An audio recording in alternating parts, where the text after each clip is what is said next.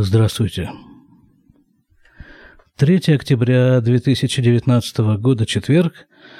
Вы слушаете 320 выпуск подкаста «Немного оглянувшись», который публикуется на сайте shlomurade.com. Лет примерно 26 назад, когда я приехал в Израиль, я жил у одного очень душевного мужика, звали его Ишай. Я работал у него, и он как-то считал своим долгом меня ознакомить с Израилем. Что здесь происходит, как, где и зачем и почему здесь происходят всякие вещи, события. И вот как-то в ходе нашего общения он меня спрашивает. «Слушай, — говорит, — а ты в Израиле когда-нибудь был на похоронах?» Я к тому времени вообще в Израиле был чуть больше года, и на похоронах как-то ни разу не пришлось мне бывать. Он мне говорит, а хочешь съездить на похороны, посмотреть? Как раз умер кто-то, кто-то из его знакомых, я не знаю, кто тут точно умер, но вот он ехал на похороны и приглашал меня присоединиться. Не помню почему, но как-то эта поездка у нас, во всяком случае, у меня не состоялась. С тех пор прошло изрядное количество времени. На похоронах в Израиле мне довелось побывать э, много раз – и в этом подкасте несколько раз я рассказывал о еврейских традициях, связанных с траурными событиями. И вот эта траурная тема коснулась и меня тоже. Мама умерла. Это случилось уже 10 дней назад, и вот сейчас э, я сижу в ее комнате.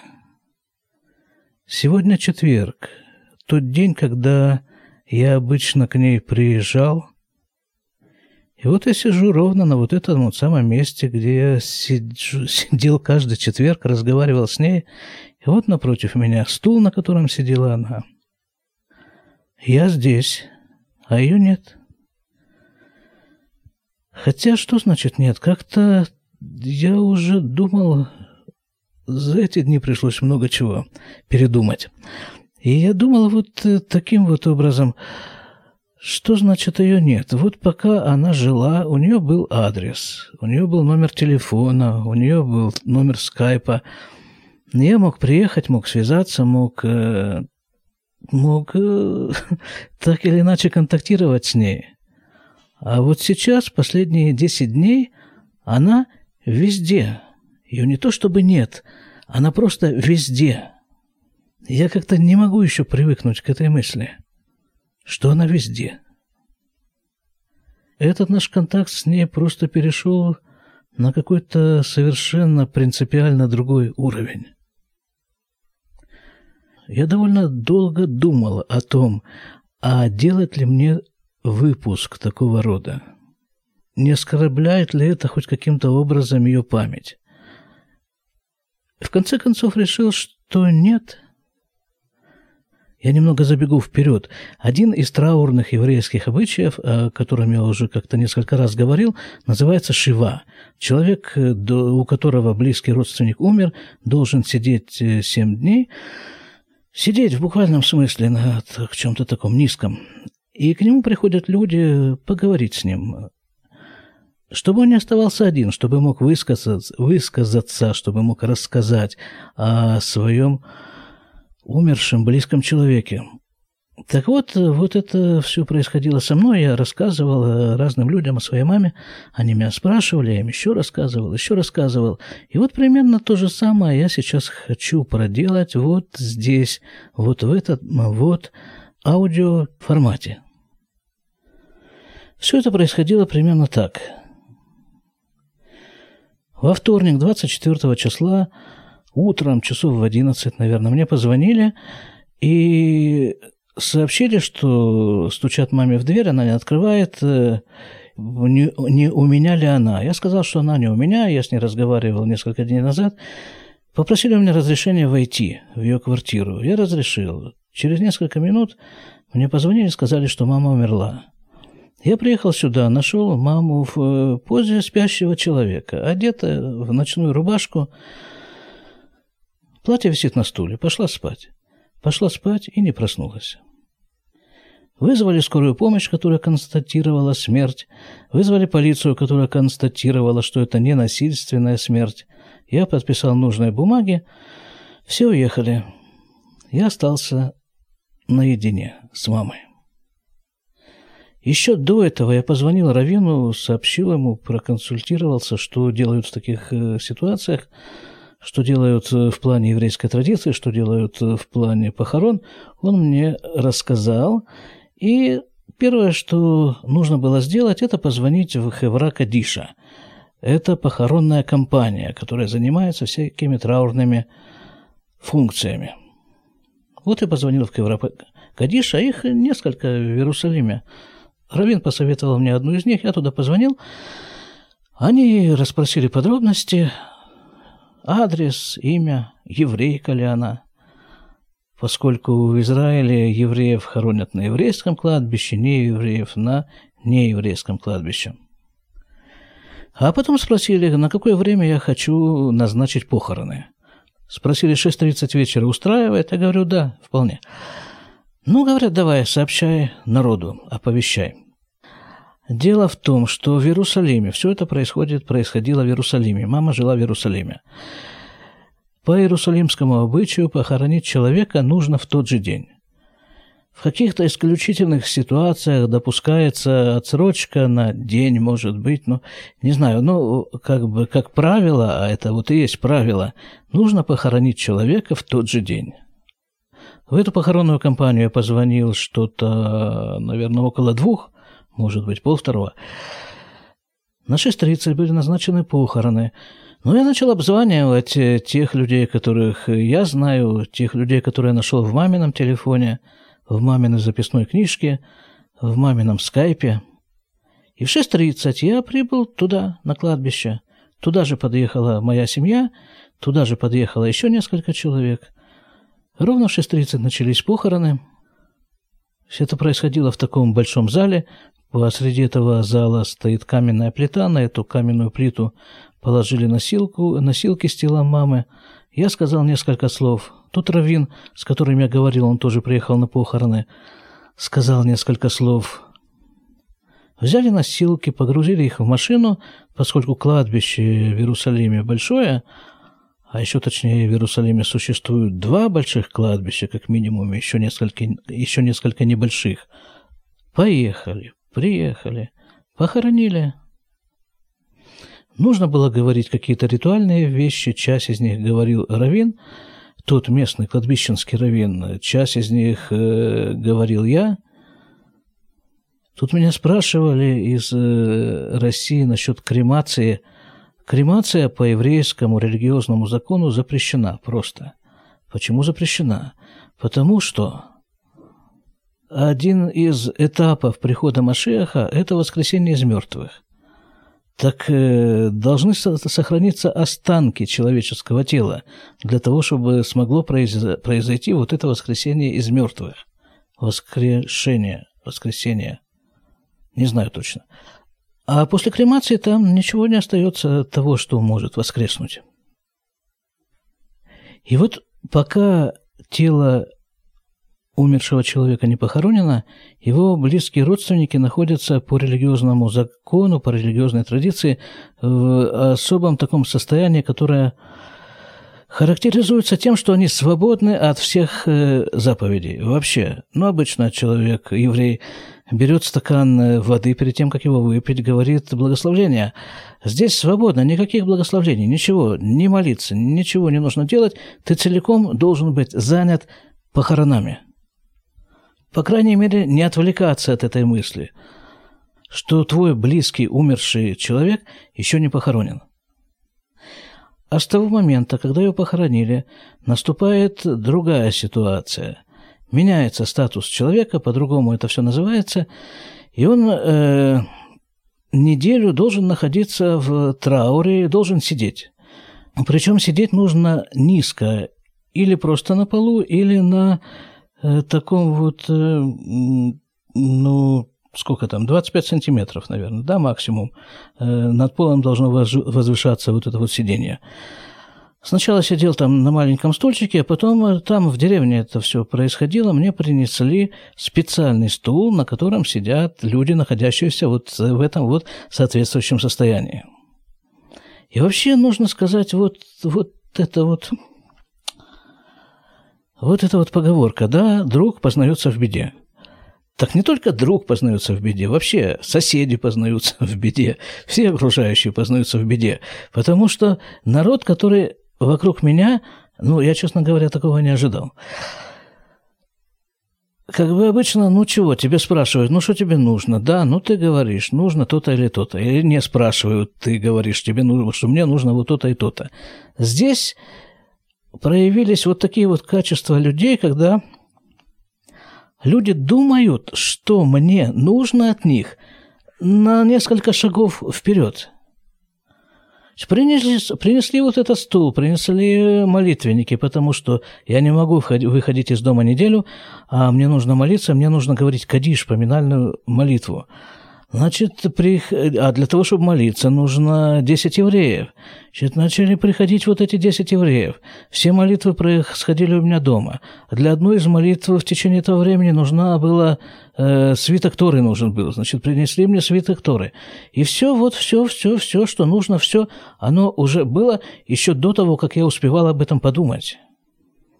Ну и, конечно, ну я ведь первый раз в такой ситуации. Значит, возникает множество вопросов.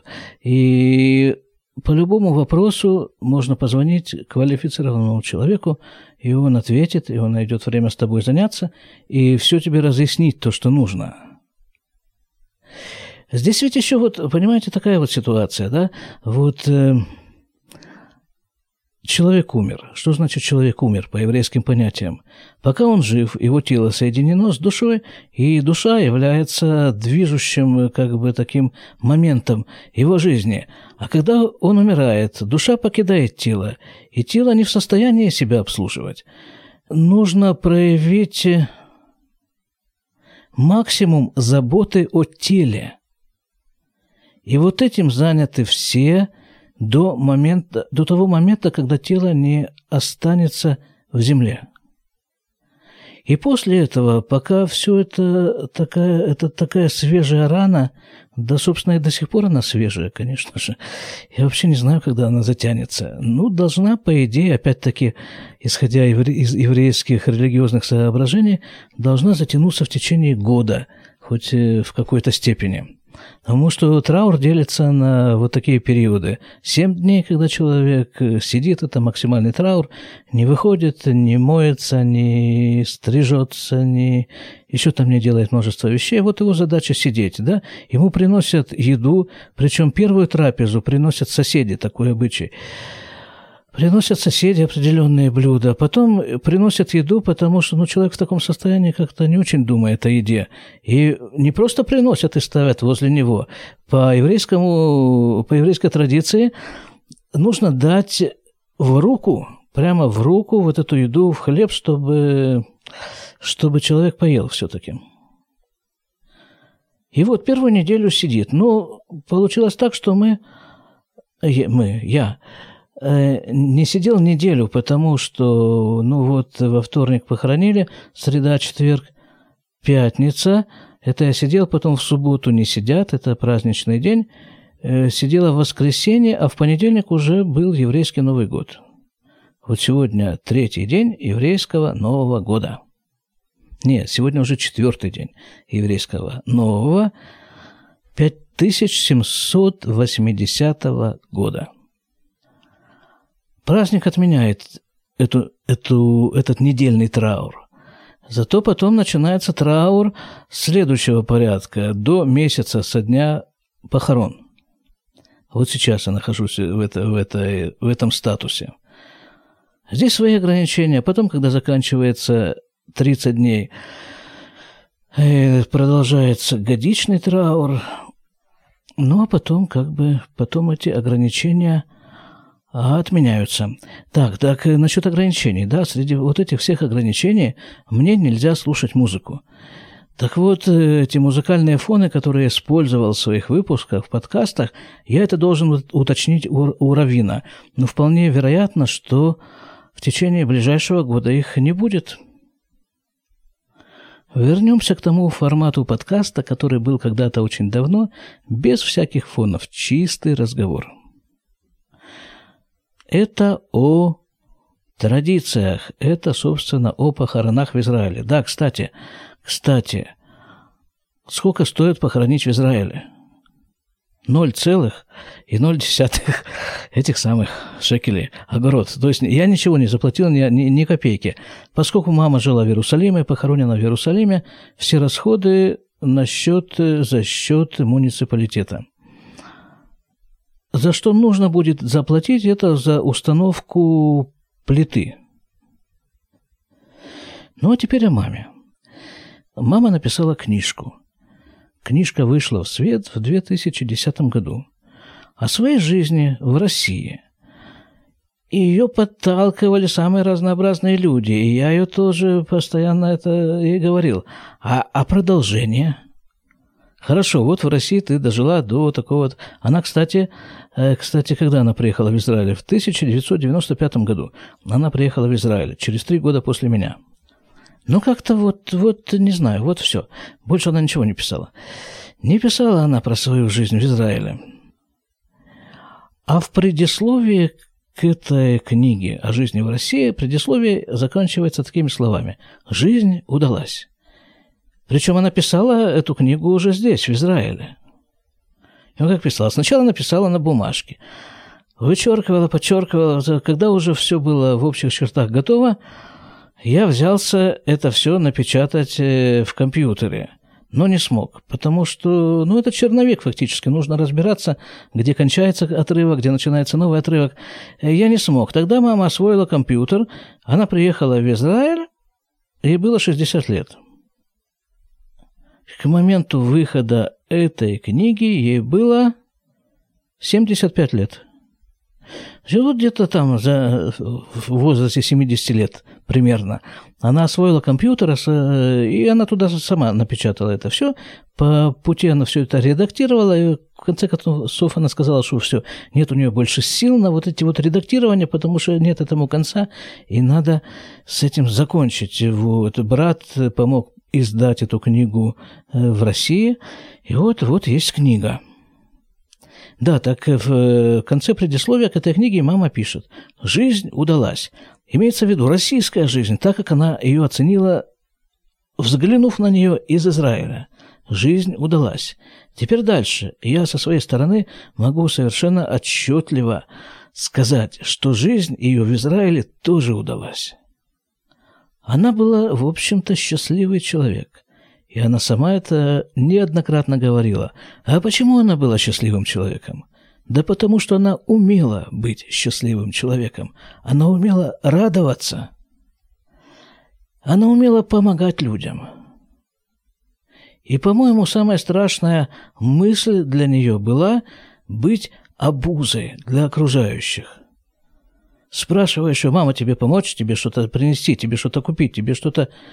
Если в этом не было особой нужды, какой-то такой принципиальной, сверхъестественной нужды, ответ был «нет, не надо, я сама все справляюсь, ничего не надо». По израильским законам, опять же, в ее возрасте, э, автоматически, не, ну не автоматически, но почти автоматически полагается человеку эм, метапель, ну, как бы помощник – Дается там вот такому пожилому человеку какое-то количество часов в соответствии с его состоянием здоровья, и если этот человек соглашается, то к нему приходит э, помощница, помощница чаще всего, для того, чтобы помочь по дому, убрать там что-то ему надо. Мама категорически отказывалась от этой вот помощницы. «Что она будет здесь делать?» – говорила мама. «Не быть обузой», не просто не быть обузой, а помогать. Помогать всем, кому только можно помочь. Вот это было ее качество, это было одно из ее основных качеств. Помогать людям. Она могла приехать, когда мы жили в Иерусалиме, она могла приехать из Нешера, это Хайфа, район Хайфы практически. Это пол Израиля. Мы ее могли попросить, чтобы она приехала вот оттуда, через пол Израиля, чтобы забрать ребенка из садика. Никаких вопросов. Когда Хорошо, еду. Понимаете, люди того поколения, к которому принадлежала моя мама, люди, которые прошли войну, эвакуацию, Гитлера, Сталина, после сталинское время, эти люди сделаны из какого-то другого материала. И вот они постепенно уходят. Я рассказывал недавно совсем в одном из выпусков про операцию катаракты, которую сделали. И вот э, через пару дней после операции я позвонил маме, спрашиваю, ну что, что, как ты видишь? Она говорит, проблема. Проблема в том, что я вижу. Что я вижу намного лучше, чем было. И я вижу всякие недостатки, которые есть. Вот я вижу свое отражение в зеркале. Я вижу, что пол у меня грязный. А после операции на глазах какое-то время нельзя наклоняться. Так она меня спрашивает, а когда я уже смогу наклониться? Я ее спрашиваю в свою очередь, а зачем тебе, мама, нужно наклоняться? Она говорит, ну так надо же мыть пол. Я ж теперь вижу эту грязь. Или уже мыть пол, или вставлять обратно мой старый глаз. Она была счастливым человеком, причем как бы уже подводя некоторый итог, предварительный итог, можно даже сказать так. Не только жизнь удалась, как она написала в своей книге, а смерть тоже удалась. Почему? Потому что вот это то, что она хотела. Она несколько раз говорила мне в течение последнего времени, что вообще с жизнью не стоит затягивать. Нужно уйти вовремя. Без каких-то особых э, болезней, проблем. И главное, без того, чтобы быть обузой для окружающих. Вот это вот ей тоже удалось сделать. В возрасте 84 лет, будучи совершенно в здравом уме, будучи совершенно самостоятельной, легла спать и не проснулась. Такую смерть нужно заслужить. Еще одна вещь. Вот там, вот на кладбище, сразу же после похорон, один из э, приятелей, которые, которые присутствовали на похоронах, э, спросил меня, вот скажи мне, пожалуйста, 84 года назад, в 1935 году, вот там вот, в Золотоноше, Золотоноша – это местечко на Украине, где она родилась, где мой папа родился, они с папой учились в одном классе, где я родился. Так вот он меня спрашивает, приятель, вот тогда вот, э, в 35-м году, в Золотоноше на Украине, твоя мама могла хотя бы мечтать о том, что она умрет и будет похоронена в Иерусалиме? Это ведь тоже нужно заслужить. А по еврейским представлениям о жизни и смерти это, это очень большая, очень большая заслуга. Евреи, живущие в других странах, пишут завещания, чтобы после смерти их привезли и похоронили в Иерусалиме. Светлый, очень светлый она была человек. Светлая ей память. Ну а мы с вами, живущие, будем прощаться. На этот раз без музыки. До свидания.